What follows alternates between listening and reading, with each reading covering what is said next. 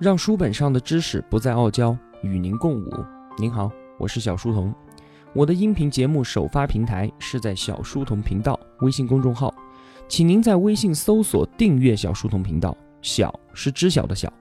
若想与我们直接交流的话，请在公众号内回复 QQ，我会将 QQ 群推送给您。另外，为了方便您收听往期节目，可以通过喜马拉雅平台搜索找到小书童频道，并且。在喜马拉雅平台订阅、点赞和评论我的节目，都可以极大的帮助到我的成长。小书童在此叩谢。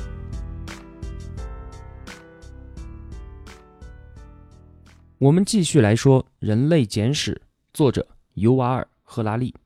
自从农业革命以后，人类社会的规模是变得越来越大、越来越复杂，而且维系社会秩序的虚构故事也同样。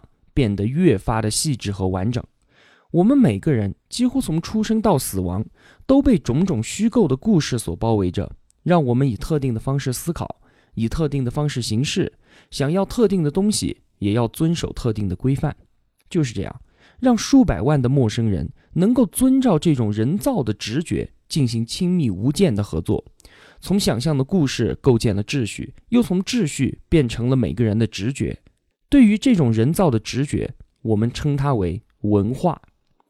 提到文化，我们多半都会觉得每一种文化它应该都是自成一格的，并且都具有独特不变的本质。同一种文化之下的人会有自己的世界观，他们是独立的，会按照原本的步调，朝着原本的方向持续的发展下去。意思就是说，他没事不会变来变去的。比如说，我们的国学倡导仁义礼智信的儒家思想。追求无为而治、道法自然的道家思想，和遵循以治立本、以法谋国的法家思想，对吧？他们的基本思想传承千年不曾颠覆，而到了现在却不一样了。多数的文化学者都同意，文化特质即便在没有外来文化的影响之下，还是会发生不断的改变。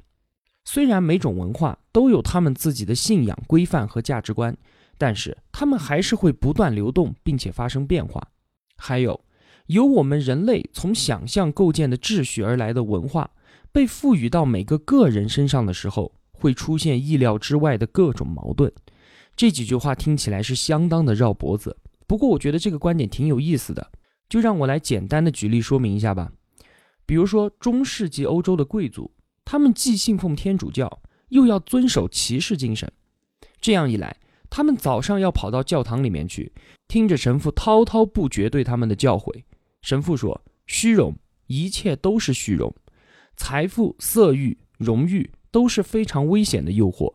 你们绝对不能同流合污，而是要跟随耶稣的脚步，要像他一样的谦和，要避免暴力和奢侈。而且，如果有人打你的右脸，你就要把左脸也伸过去。”于是乎，这些贵族回到家里面的时候，会满怀内敛与谦和，但是紧接着，他们就会前往领主的城堡参加宴会，谈笑着下流的笑话和血淋淋的战争情节。他们大声地宣告着：一旦受辱，宁死不屈。如果有人敢质疑你的荣誉，就只有血能够洗净这种耻辱。人生至乐，岂不是要让敌人闻风逃窜，让他们美丽的女儿在你脚下颤抖吗？这样的价值观在同一个个体上发生着剧烈的矛盾。那一个优秀的骑士会不会是一个好的天主教徒呢？而好的天主教徒又能不能够成为一个优秀的骑士呢？再比如说，自从法国大革命以后，全球人类都逐渐的同意平等和自由是最基本的价值观，但是这两者根本就是互相抵触的。如果要保证平等，那就要限制那些较为突出的人。而要人人都能自由，也就必然会影响所有人的平等。正如中世纪无法解决骑士精神和天主教的矛盾一样，现代社会也没有办法解决自由和平等的冲突。作者认为，这也不能说是什么缺点了。像这样的矛盾，本来就是每个人类文化无法避免的，甚至还可以说是文化的引擎，带来了创意和提供动力。就像两个不和谐的音符可以让音乐进步。人类不同的想法、概念和价值观，也能逼着我们思考、批评以及重新评价。如果一切都要求一致，反而让心灵呆滞，社会癌化。说到矛盾这个话题，扯几句题外话，就是当我们看待同一件事物的时候，经常都会各自持有相对立的观点，因此与对方争得面红耳赤。但随着接触到的观点越来越多，慢慢的会发现，我们所学习到的知识本身就存在矛盾。随着矛盾的不断积累，我终于明白，原来扩展自己认知边界的过程，就是伴随着把自己不断塑造成一个矛盾体的过程。我们求知是为了真相吗？但是有人说，真相本身就如同一块始终无法打开后盖的手表，我们永远不知道它里面所包含的真相到底是什么。我们所谓的求知，只能是不断的解读手表指针想显示给我们的信息，进而分析它的内核真相是个啥。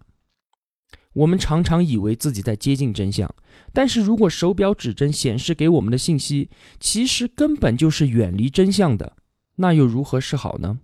答案我还没有想出来。如果您有答案的话，请来我们的 QQ 群告诉我吧。好了，说了几句闲话，我们回到人类简史。人类文化一直不停的流动，但这种流动究竟是完全随机的，还是有个整体的模式呢？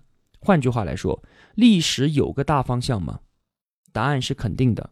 几千年来，我们看到规模小而简单的各种文化逐渐的融入较大、较复杂的文明当中，于是世界上的大型文化数量逐渐的减少，但是规模以及复杂程度远胜昨日。如果从微观层面来看，每次几个文化融合成大型文化的时候，也可以看到大型文化的支离破碎。就像是蒙古帝国，虽然曾经雄霸亚洲，甚至还征服了部分的欧洲，但最后还是分崩离析。又像基督教，虽然信众数以亿计，但是也分裂成无数教派。拉丁文也是如此，虽然一度的流通中西欧，但是最后还是转化成了各种当地的方言，演化出了各国语言。然而，合久必分只是一时，分久必合才是不变的大事。要观察历史的方向，重点在于用哪一种高度。如果是普通的鸟瞰的高度，看几十年或者是几个世纪的发展走向，可能还很难判断历史趋势究竟是分还是合。所以，我们必须拉高到类似太空卫星的高度，看的不是几个世纪，而是几千年的跨度。这种高度能够让我们一目了然。知道历史趋势就是分久必合，至于前面基督教分裂或者是蒙古帝国崩坏的例子，就像是历史大道上小小的颠簸罢了。今天几乎所有的人类都接受同一套地缘政治体系，整个地球分为不同的国家，但是都受到国际公认。全世界使用共同的经济制度，就算是地球上最偏远的角落，也受到资本主义市场经济的塑造。全世界采用一样的法律制度，至少在理论上，人权和国际法放诸四海皆准。全世界也接受同样的科学体系，不管在中国、美国，还是在澳大利亚或者是巴西，专家对于原子结构或者是肺结核疗法的意见都会相同。所以，我们的文化发展正在经历全球化的过程。我们常常会说某种文化比较纯正。但是在全球化的洗礼之下，那些说从头到尾都未受到外界干扰，只有当地最古老的传统文化，在我们这个世界已经不存在了。全球文化交融与我们所谓的纯正文化最有意思的例子，就是在各国的饮食文化上。我们走进意大利的餐厅，似乎就肯定要看到西红柿和意大利面；在爱尔兰的餐厅，就应该是有很多的马铃薯。在阿根廷餐厅就是应该有数十种的牛排，在印度餐厅就应该什么都要放辣椒，这些就是所谓的当地纯正的饮食文化。但是有趣的是，上面所说到的食物没有一样，它的原产地是在这些国家。古罗马帝国的凯撒和意大利的但丁从来没有用叉子卷起过意大利面和番茄，马铃薯是在四百年之前才传到了爱尔兰。在五百年前的时候，阿根廷你根本就看不见牛排。至于印度的佛陀，也从来没有在食物里面加过什么辣椒。所以，以饮食文化为代表的，我们所能看到的，其实都是现代文明和全球化的产物，根本就谈不上什么纯正。我们回首看看，就会发现，全球融合最关键的阶段，就是过去几个世纪，各大帝国的成长，全球贸易的强化。以及宗教思想的传递，使得亚洲、非洲和美洲的人类紧密相连。于是，印度菜里面才出现了墨西哥的辣椒，阿根廷的草原上才开始漫步着来自西班牙的牛。在公元前一千年的时候，慢慢发展出了全球一家的概念，出现了三种可能达到全球一家概念的秩序。这些秩序就有可能使得全球人类都在一起，所有人都共同的遵循它。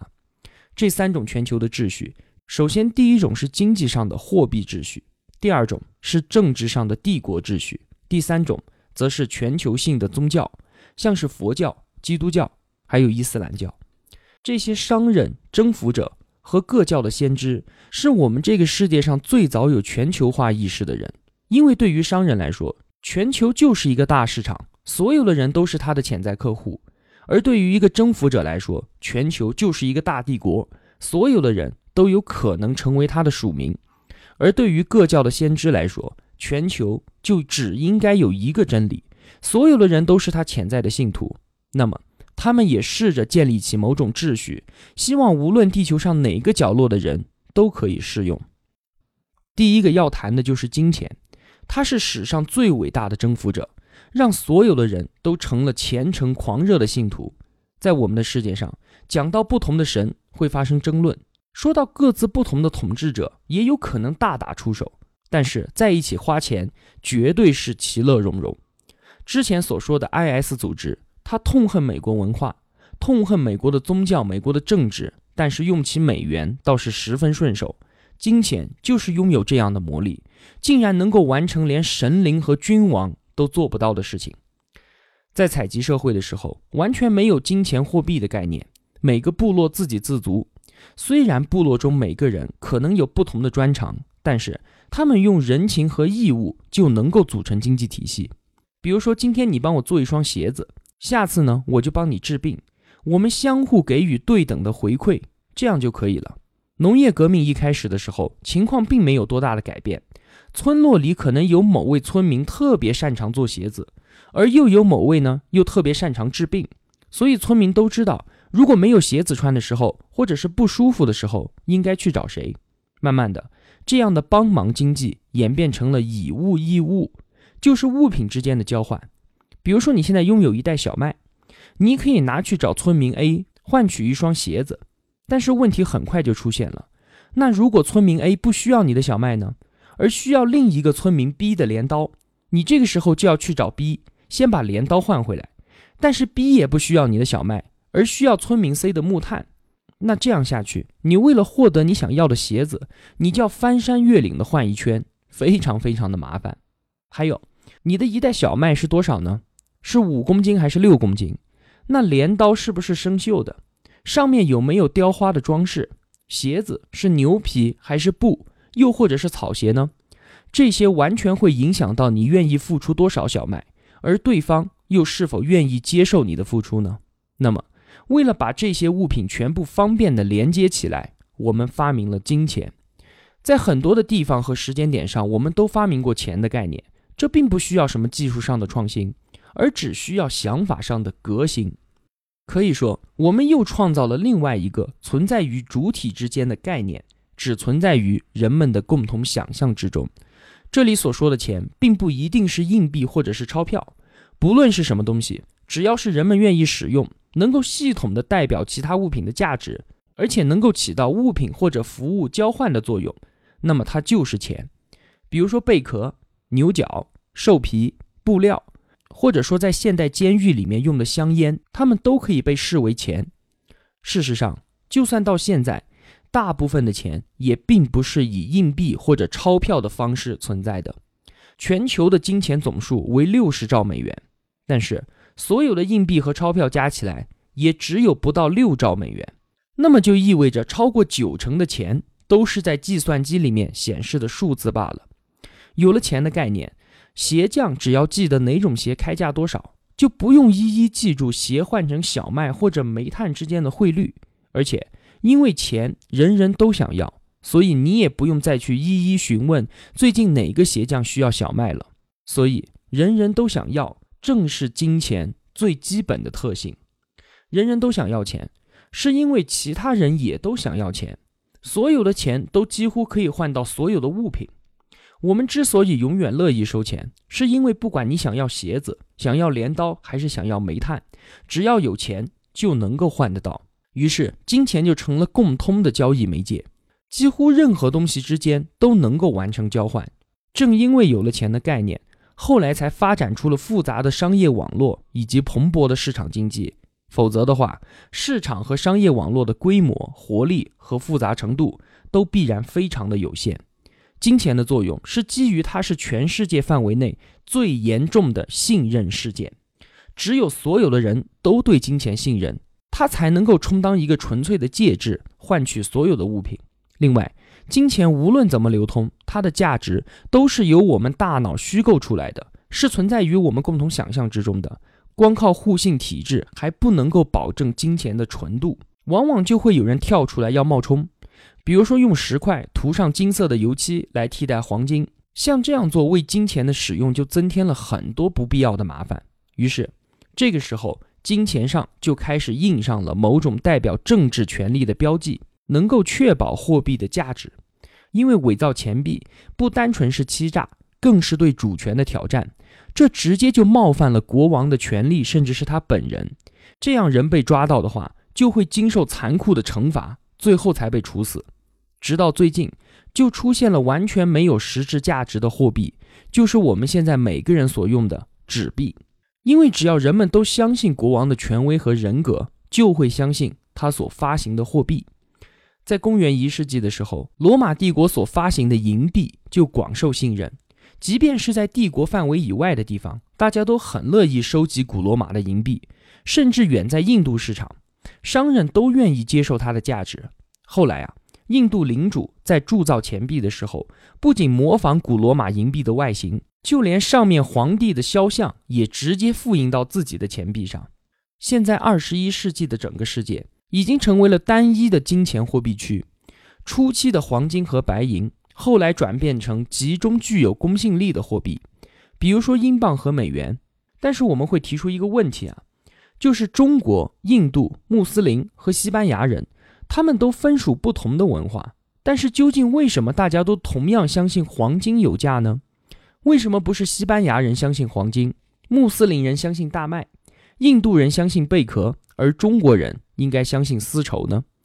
其实答案很简单，在贸易连接两个区域的时候，只要是能够运送的货物，就必定受到供需关系的影响，让价格达到平衡。听我解读过经济学的同学们应该很好理解。假设在印度与地中海地区首次开始贸易的时候，印度人对黄金根本没啥兴趣，所以黄金在印度一文不值。但是在地中海，黄金可是人人垂涎。那接下来会发生什么？来往于印度和地中海之间的商人就会注意到黄金的差价，在印度便宜的买入，回到地中海高价售出。于是，印度市场上的黄金需求暴增，价格不断上涨。与此同时呢，地中海的黄金供给增加，价格因此下降。很快的，黄金在印度和地中海的价格就相差无几了。所以在同一个贸易区内，只要地中海人相信黄金，那么印度人也会跟着相信。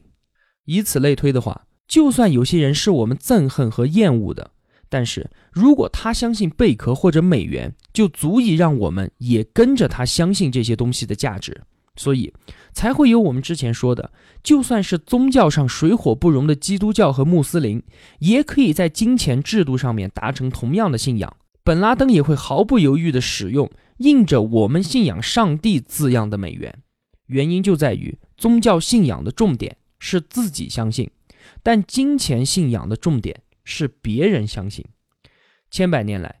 哲学家、思想家和宗教人物都对金钱嗤之以鼻，称钱为万恶的根源。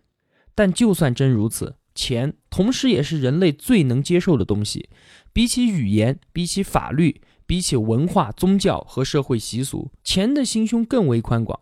所有人类创造的信念系统之中，只有金钱能够跨越几乎所有文化鸿沟，不会因为宗教、性别、种族、年龄或者性取向。而有所歧视，也多亏了金钱制度，才让人就算互不相识、不清楚对方品行，也能携手合作。金钱制度有两大原则，第一个是万物可换，第二个是万众相信。就是这两大原则，让数百万的陌生人能够合作各种贸易和生产。然而，这些看似无害的原则还有黑暗的一面。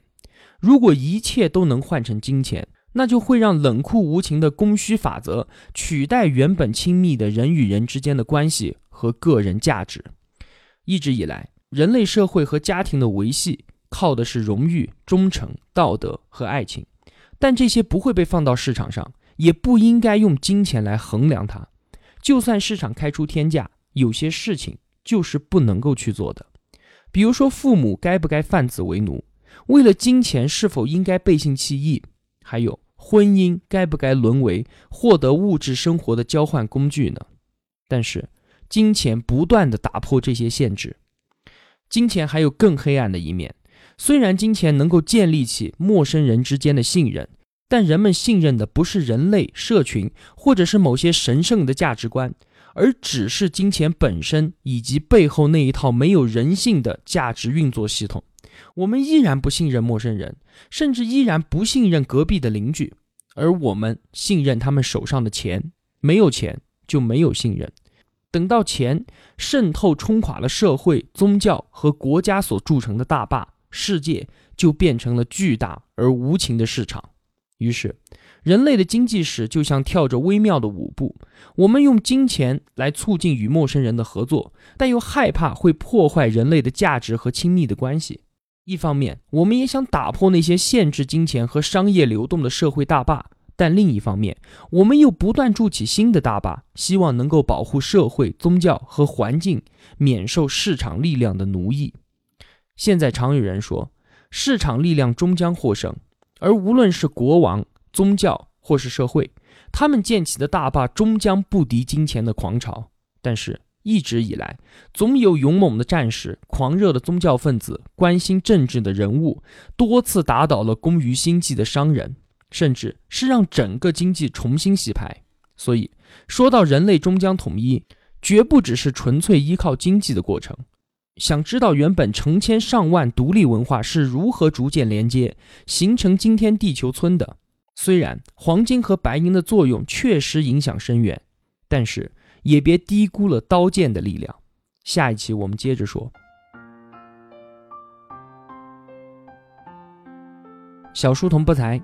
在您面前献丑，只愿与您结伴而行。如果我对您有帮助的话，还希望您能打赏一些。小书童感激一路陪伴的是这样慷慨的您。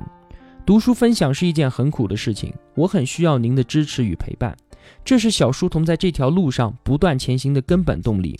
请您把我的节目分享到朋友圈，让我们在互相陪伴、见证彼此成长的同时，能够感染身边最亲近的人一同成长。